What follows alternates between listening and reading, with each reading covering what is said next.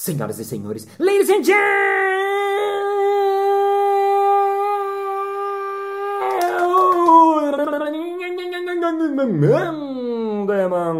mesdames et messieurs, gurus e guruas. Está começando mais um Balascast Música.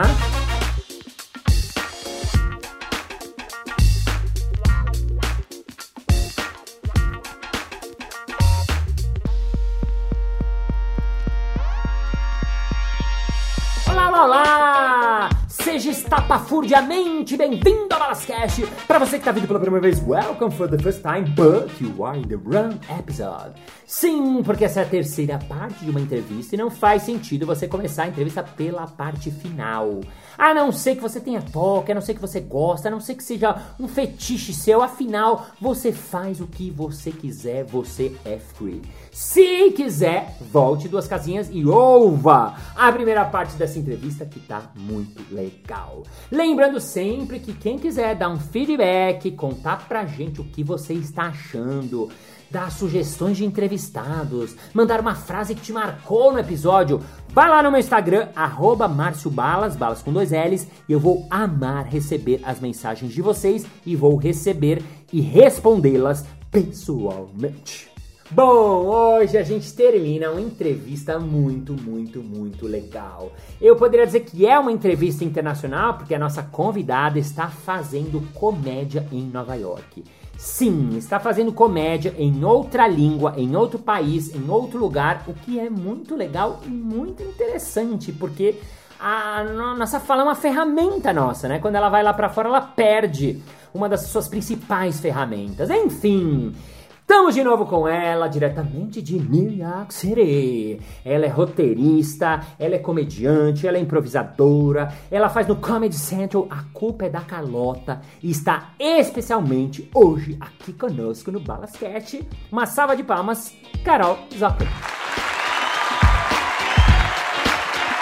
Carolzitia, Carolzitia, diretamente de Nova York, fiquei sabendo que você gravou um show inteiro em inglês. It makes sense. Is this real, Carol? Yes, it's real. Verdade, meu. Eu fiquei tão feliz, Balas. Fiquei emocionada até. Ah, você ficou emocionada? Quando eu vi o resultado. É mesmo? Você ficou emocionada quando você ouviu? Eu fiquei, meu, porque, assim, primeiro que, assim, foi o primeiro álbum que eu gravei. É, para quem não sabe, álbum é, é uma coisa muito. É, álbum, né? É áudio. É, é um álbum do seu show Uhum. gravado, seu show gravado. Hum. Que aqui na América do Norte, o álbum para stand-up é muito mais tradicional do que vídeo, por exemplo. No Brasil é mais vídeo, né? Sério? Aqui é mais áudio. O pessoal gosta muito de escutar stand-up. Uau, que interessante. Então eu gravei com essa gravadora, é uma gravadora de comédia mesmo. Uhum. A gente gravou em Toronto o show, foi mês passado. Uau. E foi super legal, vai ter 45 minutos o, o, o, o álbum. Uau. É chamar Legal. Chama legal? né? Legal. E, é, eu achei legal porque legal é uma palavra que tem a ver legal, que eu sou legal agora, porque eu sou cidadã canadense agora, então eu sou legal. Aham. E legal tem essa palavra em português que é legal. Então eu achei que tinha, ia fazer um negócio legal, entendeu? Legal, legal. Que ótimo, ótimo nome. Você fala, coloquei- você fala sobre isso em algum momento? Você explica, você, você conta alguma piada sobre isso? Alguma leitura? Algum... O título não. Não, é o nome do. Que legal, ótimo. É, e daí eu fiquei muito feliz. Vai, vai sair em janeiro. Uau, ó, fiquem ligados. Janeirão tem comédia em inglês para você que é fluent in English. Que legal. E o show, e foi um show especialmente para gravação, assim? Pô, eu gravei dois. Gravei, gravamos dois shows. Uau, tinham quantas pessoas na plateia? Tinha, era um espaço pequeno, acho que devia ter umas 30 pessoas. Legal.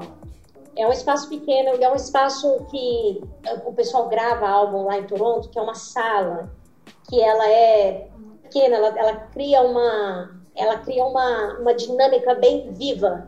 Ah, deve Que ter. aí eh, o pessoal da gravadora gosta muito de gravar nessa sala. Por causa da acústica? Até- Acústica mesmo, você causa- disse? É, da acústica. E também porque ela é pequena, ela é muito íntima. Ah. Então os shows sempre são quentes lá. Que legal. Entendeu? Porque eu fiquei meio assim, falei, cara, não é pouca gente, não vai ter. Ixi, relaxa, não. Não? vai. Tá ótimo. É, aí, aqueles captam risada também, né? Quando é feito. Que legal. E ficou. E você gostou de ouvir? Quando chegou o material assim, você gostou de ouvir? eu gostei, eu fiquei, nossa, eu adorei, assim, eu fiquei feliz, eu fiquei muito orgulhosa, assim, sabe, de ter conseguido fazer. E tem algumas piadas lá que eu tenho bastante orgulho de ter escrito, assim, então, foi muito legal. Ai, que legal, cara. Nossa, eu sou muito seu fã, eu acho incrível que você foi pra fora, batalhar, guerrear, conseguir gravar um show em inglês. E, e, e, meu, é, é, incrível, incrível, incredible, muito, muito, muito legal. Você tem uma coisa muito interessante que muita gente que te conhece, te segue, é, mas não sabe que você é formada em filosofia, né? Você fez filosofia onde? Você terminou e tudo? Terminei, fiz mestrado até, oh. na USP. Mestrado, gente, você filou mestrando, mestrado em filosofia mestrado, fiz mestrado em filosofia. Eu, eu, eu achava que ia ser professora, né? Eu sempre achei que eu ia ser professora. Aham. E você, e você é do tipo, também perguntas clássicas, eu adoro o comediante aqui, que eu transfiro as que me. As mesmas perguntas sempre me fazem. Quando você era pequena, você era engraçada? Você era é, engraçada da turma? Eu sempre fiz as pessoas rirem, assim. É? é? Não é uma... Era uma coisa, por exemplo, meu pai, que era alguém muito mal-humorado, mas eu conseguia fazer ele rir, sabe assim? Aham. Na escola eu era muito palhaçona, sabe? Sei, sei, sei. Eu sempre fiz as pessoas rirem. Eu nunca pensei em ser como... Isso não, não era nunca... Eu sou de Mato Grosso, né? Não tinha... A primeira vez que eu assisti uma peça de teatro, eu tinha 21 anos, foi quando eu mudei pra São Paulo, entendeu? Uau, então, você nunca tinha visto teatro. Eu não, eu não, eu não sabia. E, mas eu sempre fui engraçada, assim, sempre e, então, até quando eu comecei a fazer comédia, que foi quando eu comecei a fazer comédia, foi a primeira vez que eu ouvi a tese de que mulher não é engraçada. Eu nunca tinha ouvido isso antes na minha vida. Uau! Eu achei muito estranho. Eu nunca acreditei. Isso nunca me pegou, porque eu achava, falava, gente, mas eu sempre fiz as pessoas rirem na classe. Eu fazia minha Sim. classe rir direto, fazendo Sim. uma cacada lá com professora, sabe? Uhum. A galera ria, tipo, não, e não fazia o menor sentido para mim essa frase, assim, uhum. sabe? Tipo. Agora, você chegou a ouvir essa frase? Que é uma coisa que. Muitas vezes. Sim, de ouvir, Diversas né? vezes. Uau, caramba. Ah, então vamos falar um pouquinho desse assunto, que é um assunto bom, e você, como. Ah, polêmico, uh, polêmico. É, é, não, tenho quase medo de falar uma bobeira, não, não, não sou dos polêmicos, mas ao contrário, eu acho muito legal é, esse movimento, porque é o que você falou, mas na, na, na, prática. Como é que é aí? Primeiro, aí é igual aqui? Tinha isso e, não, e tá se abrindo? Como é que é? Eu acho que tem, que tem, é, tem isso em todo lugar. A comédia ela é bem ela é muito masculina, né? Ela é a comédia stand-up, eu tô falando. Sim. Eu acho que é, atriz, tudo bem. Sim. Eu acho que isso não tem muito. Agora o stand-up, ele tem uma. Não sei se ele tem ou é assim que se apresenta, mas ele é uma coisa meio masculina. Uma energia, vamos dizer assim, yang, né? É meio, porque se você parar pra pensar, é você sozinho com o microfone falando pra um monte de gente, né? Tem que ter uma energia meio pá. Sim. Por mais que você seja suave no palco, tem muitos comediantes que são muito suaves, ainda assim você tem que ter uma presença forte, né? Sim. E é um ambiente muito. É um ambiente masculino, né? Vamos dizer assim. É sempre, até hoje sempre foi, né? Uhum. Então eu acho que isso existe, assim, mas a comédia tem uma coisa. Tem, existe uma justiça na comédia. Hum. Que é aquilo. Ou a pessoa ri, ou a pessoa não ri. Sim. Ou você faz a plateia rir, ou você não faz a plateia rir. Sim. Então, assim, se você faz a plateia rir, é inegável. Sim. Ninguém pode falar, é inegável. Perfeito. Perfeito. Entendeu? Aham. Agora, você, você acha que a plateia, isso é uma coisa do. Porque assim, eu sei disso de que assim os comediantes, os donos do clube de comédia tinham, então mudando um pouco, mas tinham esse olhar. Então tinha menos possibilidade, menos oportunidade. Aí as mulheres vão menos à cena, treinam menos e acaba sendo uma coisa que. Agora, você acha que a plateia, isso é uma coisa do meio ou isso é uma coisa que também está incutido na cabeça das pessoas do tipo mulher não é engraçada, então quando eles veem uma comediante tem uma dificuldade um pouco maior por ser mulher? Eu acho que tem. Eu acho que a gente começa, a gente entra no palco com um passo, um passo atrás já. Sim. A gente, porque a gente tem que. Saquei. A gente tem que provar que a gente merece estar ali. Hum. É que isso é uma coisa muito inconsciente e às vezes isso se dá no inconsciente. Às vezes Sim. é só a segurança com qual eu entro no palco que já comunica que eu tenho o direito de estar ali. Mas isso existe. Uhum. E você lembra que a Calabresa, quando fazia stand-up, ela tinha uma brincadeira que era quando ela subia no palco, ela era a única mulher do grupo que ela falava que sempre que ela subia no palco, o pessoal levantava para ir no banheiro. E ela brincava com isso. Uau! Tipo, ah, na hora da mulher, todo mundo levanta para ir no banheiro, não sei o quê. Ela tinha uma brincadeira com isso época. Aham, ótimo. Aham. Então, existe, existe sim. E você acha que tá, eu sinto que está mudando, mas eu não sou é, é, mulher e não acompanho, mas você sente que está mudando? Vocês estão fazendo agora a culpa é da Carlota, né? Que é um programa só de mulheres que começou também no formato masculino, né? Com a culpa é do Cabral. E aí vieram É. você, com a Cris Werson, com a Ariana Nucci, com a Bruna Louise, com a Dada Coelho. Esqueci alguém? É, é Ariana, é, vocês fazendo a É. culpa da Carlota, que é incrível também, né? Que é muito legal. É, tô vendo agora mais grupos de comédia feminina. Você acha que tá se abrindo, assim? Eu acho que o que está acontecendo é que, como tem mais mulher fazendo stand-up, tem mais mulher assistindo. Então, o que está acontecendo é que a gente tem mais tem um, um- tem um público novo aí, entendeu? A gente criou um público novo. Então, não necessariamente eu acho que a gente se encaixou no- na outra coisa. Eu acho que mais que aconteceu foi que um público novo se, se apareceu, entendeu? Aham. Legal. Porque estão surgindo, tô vendo grupos, né, de comédia de mulheres que se, se É. juntam, né? Os festivais, vocês fizeram o festival das mamacitas, né? Mamacitas, é, eu fiz o festival em dois anos, fiz 2019, 2018 e 2019. 2020 a gente fez também, só que teve que parar. Por causa da, meio, da pandemia. duas apresentações e daí começou a pandemia. Mas é, foi muito legal. Então, o que acontece é isso. A gente tem um, um outro público que, tá, se- que se interessa pelo que a gente tem pra falar, né? Muito legal. Porque muitas vezes, por exemplo, uma menina, uma menina ela vai sair com as amigas na sexta-noite, às vezes ela não, não quer ir, sei lá, na época, né, no Comedians, ia ter, às vezes só homem, né? Elas não, não é uma, não é uma questão assim, ah, não vou ver homem, não é isso, elas nem se interessam. Sim. Mas, por exemplo, se ela vira um show, ah, vai ter um show de quatro mulheres comediantes, ela tem certeza que vão falar de coisas ah, dela. Ah, é verdade. Ela Agora faz mais interessa. sentido, é verdade. Então não é uma coisa maldosa, não é um negócio assim, sabe? Que às vezes parece, e eu já tive que me explicar para muitos comediantes homens por causa do Mamacitas, por Aham. incrível que pareça, não é um negócio assim, tipo, excluir homem é ruim. É, Não, é simplesmente é, você criar uma, uma coisa que para um outro público. É um público que nem iria lá te ver, entendeu? Ela, elas querem o que a gente tem para falar, entendeu?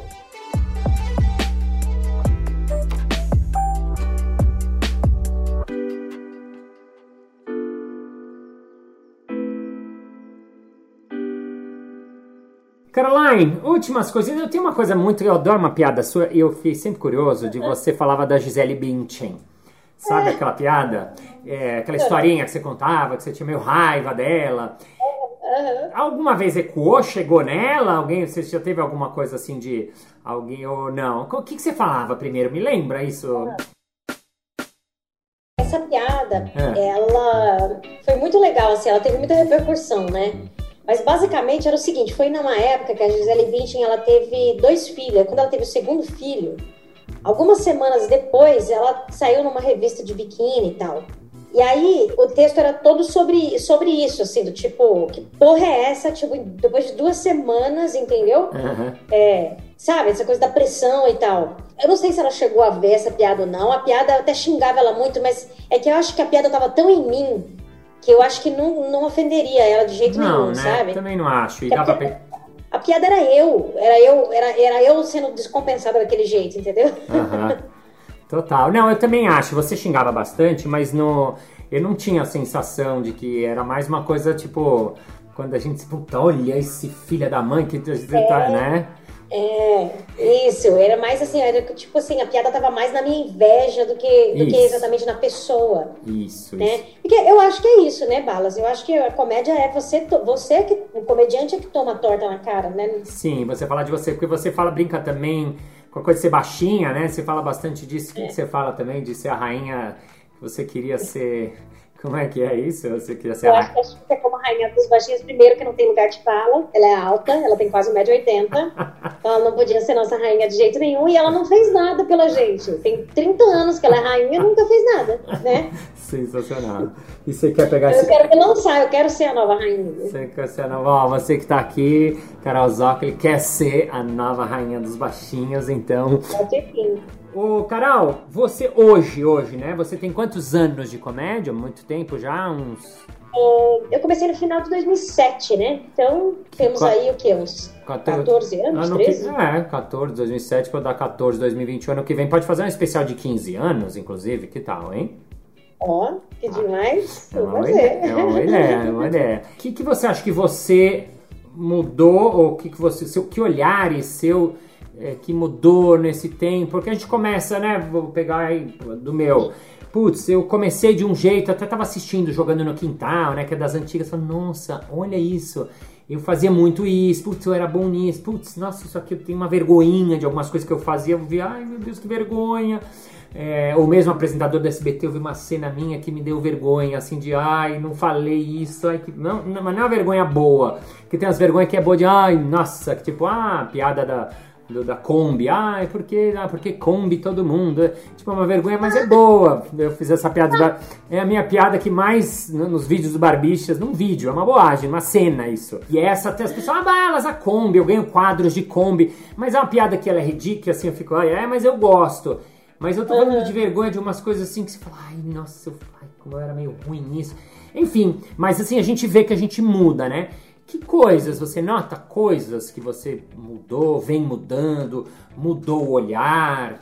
Ah, com certeza. A primeira é essa que eu tava falando para você, acho que foi no outro episódio, né, que eu falei para você, dessa da, da, minha visão assim de, do que que é contar minha história, do que que representa você estar no palco, é uma história que está no palco ali, o, o que que é isso, né? E o fato de eu ser uma imigrante aqui me ajuda a ter mais uma visão com isso. É uma coisa com isso aqui que você fala de vergonha, que eu acho que como eu, eu nunca planejei ser comediante, nunca, isso não era uma coisa que nem era uma opção na minha cabeça. Não, não era eu nunca planejei ter uma carreira artística, assim. Então eu acho que me, me, levou um tempo entender que, primeiro, isso é uma carreira, e segundo, que eu tenho. É uma carreira que eu mesma construo e que eu tenho a liberdade de dizer não para algumas coisas e sim para outras, entendeu? Então eu, eu acho que isso foi um, um grande aprendizado, assim. Uau. Eu acho que eu achava que eu tinha que falar sim para tudo, eu achava que eu não tinha que negar nada, então eu fiz muita merda. sim, mas que é bom também, né? Faz parte da.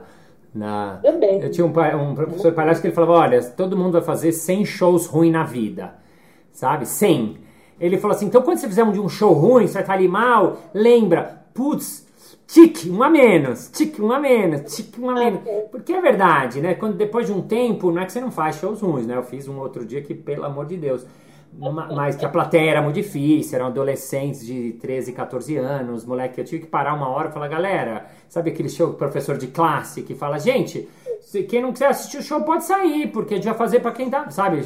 Mas enfim, mas digo, a média é, é, é como se assim, o, o, show, antigamente, o show, a variação da nota do show, digamos, ah, tinha um show nota 10. Mas aí podia ter na semana seguinte um show nota 4. Aí depois nota, era muito assim com o tempo, né? Acho que a gente vai aumentando, né? O show ruim, ele já é numa nota 6, né? Assim, a variação ela é menor, né? Acho que no, você sente isso também, assim, pela segurança, pelo que você falou, né?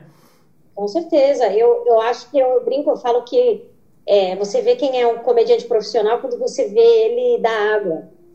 Quando ele consegue dar água, dar água, né? Tipo, aqui em inglês fala bombing. Ah, dar água de, de, de falha, de, de flopar, de, de ser ruim? É, ah. quando ninguém ri. Quando ninguém ri. Tipo, quando ninguém ri. É, deu água. Aham. É, você dá um, você, você consegue fazer isso com, com graça. Isso que eu acho que quando você virou um hum. profissional, é quando você consegue fazer, fazer um show que é um horror com, com ainda alguma graça. Uau, sim, sim, sim, faz todo sentido. Até porque, né, se a gente vai pegar no palhaço, muitas vezes, né, ele tenta fazer uma coisa engraçada, não é engraçada, a plateia não ri, e aí quando ele assume, quando ele tá lá presente, quando ele conta pra plateia, tipo, é, não rolou, né?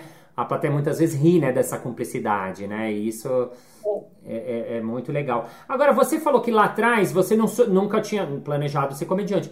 Por que, que você foi fazer, o seu primeiro curso você fez com quem? Por que, que você foi fazer, estudar comédia? É, na verdade eu comecei com stand-up, né? E com quem? Foi, curso aonde? Foi quando foi assim, quando eu comecei a fazer stand-up, foi alguém, um amigo meu me mostrou um vídeo do Danilo Gentili, mostrou um vídeo do Danilo Gentili e do Oscar Filho, do Clube da Comédia. Uhum. E aí esse meu amigo me falou, ó, Carol, isso aqui é um novo gênero de comédia que os comediantes escrevem seu próprio, seus próprios textos.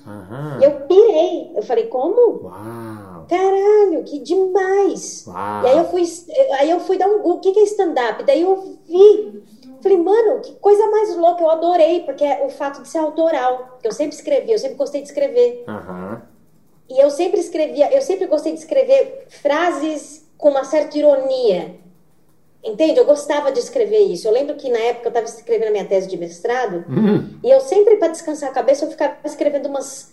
Como se fossem assim, umas frases de sabedoria, entre aspas, mas que tinham uma certa ironia. Sei. Você lembra alguma ou não? Curtas. E, Mas, ai, não, muito, lembro, muitos que anos. Era curtinha. E Ah.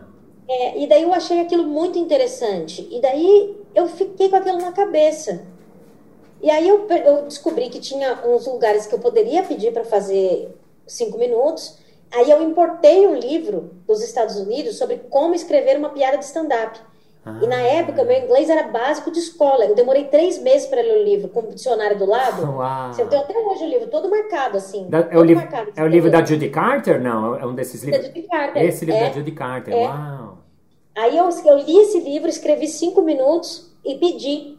E pedi um, um espaço. Fiz um show num bar. Foi um horror, lá em Moema. Ah, Foi muito ruim. Foi ruim. Deu água total. Mas eu entendi o mecanismo, porque assim, eu tava pensando que era mais teatro, então eu fiz um negócio meio teatral, assim. uau.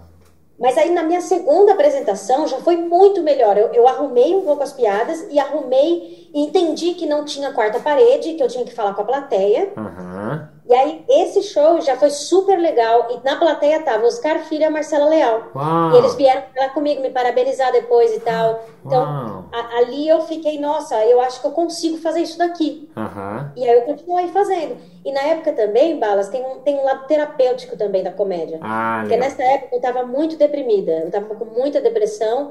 Eu tava sofrendo com síndrome do pânico. Nossa. Esse segundo show que eu fiz, eu tive três ataques de pânico à tarde. E eu falei, eu vou no show, eu não quero nem saber, eu vou, eu vou. Nossa. E eu fui, muito assim, suando frio. E, e a comédia me ajudou demais, porque a comédia ela me deu uma vida social. A comédia me deu uma coisa que, assim, eu sentia que era algo que eu fazia bem. Eu não tô dizendo que eu sou a melhor comediante do mundo, mas, assim, era algo que eu sabia que eu fazia bem, que as pessoas gostavam, e aquilo me dava uma segurança, uma confiança, uma alegria. Uhum. E tava num ambiente onde as pessoas estavam rindo, né? Uhum. Então aquilo foi curativo pra mim também. Então foi muito por isso que eu continuei fazendo também, sabe? Uau, que incrível. Nossa. A gente podia dizer que a comédia te salvou, então, né, Carol? Pô, ainda me salva, Ainda Balas. Ó, salva. nessa pandemia eu fiquei eu fiquei muito mal. Eu fiquei muito mal. E aí agora que os shows estão voltando de uns meses pra cá, é outra coisa. Tipo, ontem eu fiz um show aqui em Nova York, foi muito foda. Fiz um show num bar pequenininho, cara, quente, assim, a plateia, sabe, bem íntimo. Uhum. Eu, mano, mandei, mandei, foi ótimo. Tipo, é uma, eu go- é uma alegria, entendeu? Uau, que legal, muito incrível, é muito incrível terminar assim, porque eu fui na casa do Murilo Gun esse final de semana e tava o doutor Cantoni, que é um médico que tá pesquisando um monte de coisa. Ele falou, Balas, eu quero falar com você, tá, tá, tá. O cara super legal. Eu falei, nossa, vamos falar, não, quero, porque eu tô pesquisando cura. Falei, ah, legal, tipo, o que, que eu tenho a ver com isso, né? Mas o cara é tão legal que eu falei, bom, topo, né? E aí ele falou, não, porque você trabalha com a medicina do riso. E eu, aham, trabalho, medicina do riso, tamo aí, né? E a gente começou a ter esse papo, né? E, e tem um, um- o riso tem um- uma, uma coisa muito curativa, né? Pra gente que faz comédia, pra plateia, né? O rir, ele tem um, um- lugar grande, sagrado, né? Você consegue hoje ver isso também? Nossa, Balas, eu- eu- a gente gravou a, a terceira temporada do Carlota Uhum. no meio da pandemia. Assim, no meio, ó, teve um, naquele momento que tava morrendo, tipo, 3 mil pessoas por dia. Uau. A equipe inteira tava um baixo, assim, nossa, tava difícil para todo mundo. Tinha gente, é, tinha gente, por exemplo, a pessoa que, que escreve comigo tinha perdido o pai. Nossa. No momento que a gente trocava os roteiros, às vezes ela me mandava áudio chorando. Nossa. Chorando. Ela perdeu o pai dela, que era o melhor amigo dela, Nossa. pro Covid. Caraca. Então, é, foi um negócio tão louco, Balas, que assim, a gente gravou o primeiro dia, deu pra sentir que foi difícil. Aí no segundo foi melhorando e aquilo foi curando. No último dia, Balas, estava uma vibe incrível, assim. Uau. Mas eu e as meninas, a gente conscientemente, a gente conversou e falou assim, ó, a gente vai ter que segurar essa bucha, a gente vai ter que trazer alegria para esse ambiente. A gente vai ter que fazer isso. A gente vai ter que tirar força o mesmo Aham. para poder tá todo mundo assim, né? Tá to- todo não é não é um momento feliz para ninguém, Uhum. mas a gente vai ter que tirar aquela força que a gente tem lá no fundo pra gente poder entregar. E foi uma coisa muito linda assim, sabe? Muito linda mesmo que aconteceu. Uau, uau, que lindo. E é isso, é força mesmo, é uma força. É, né? Muito lindo, muito, muito legal, muito legal, Carol. Que você continue trazendo cura pra você, que você continue trazendo cura pras plateias, que você trazendo cura pra todo mundo, que você encanta e faz rir aqui no Brasil, no Canadá, em Nova York ou all over the world. Obrigado, Carol. Valeu, Balas. Obrigada a você, obrigada mesmo. E sim, eu sempre falo muito bem de você, que você, meu, eu falo, gente, eu escreveria pro Balas a minha vida inteira. já já eu te. Deixa só me. Já tive, eu fiz assim, seis projetos, um da Amazon, é, um da Netflix, vários assim, nenhum, nenhum, nenhum passou, né? Mas, mas o- assim que passar, estou falando publicamente, eu vou falar, olha, eu vou, mas eu. I have my own right to rest. É, e minha, e minha roteirista tá em Nova York e a gente vai ter que ir pra lá, produção. Exatamente. Senhoras e senhores, Carol Zacalei!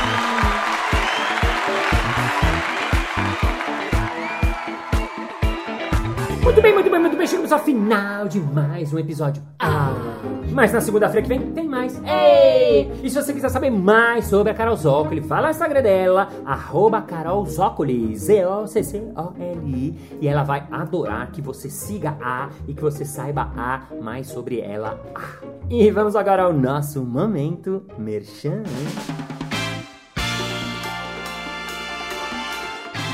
Márcio Balas, eu estou da minha empresa, a gente está terminando o ano e a gente vai reunir todos os vendedores, toda a galera de TI, todos os caras de marketing para um evento. E a gente precisava de alguém com uma palestra que fosse com conteúdo, mas ao mesmo tempo tivesse um pouco desse seu humor e dessa sua alegria aí, hein? Você tem algo para nos oferecer?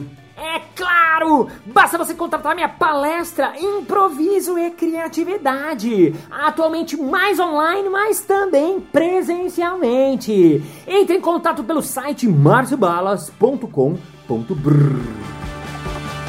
É isso aí! Muito obrigado pela sua audiência, pela sua paciência, pela sua sapiência, por estar com o seu foninho coladinho no seu ouvidinho enquanto você ouve esse podcast, lavando louça, correndo, fazendo um jogging ou na sua esteira. Thank you, ladies and gentlemen, for heart, for beating, for healing, for health, for heart, for cadavers, for Quitéria, for Julia, for Gada, for Castelo Ratimbum, for knowing that humor saved the world. We have to be more kind, we have to be more humor, we have to be nice, we have to laugh because laugh is life, laugh is life, and love is heal, and you have heart, and we have to heal ourselves. And see you next Monday. Bye bye. Gurus e guruas. Não? Vamos de novo? É isso aí! Muito obrigado pela sua paciência, pela sua sapiência, pela sua audiência, pela sua malemolência, pela sua rala, rale, rale, rale, pela sua rale, rale, de novo.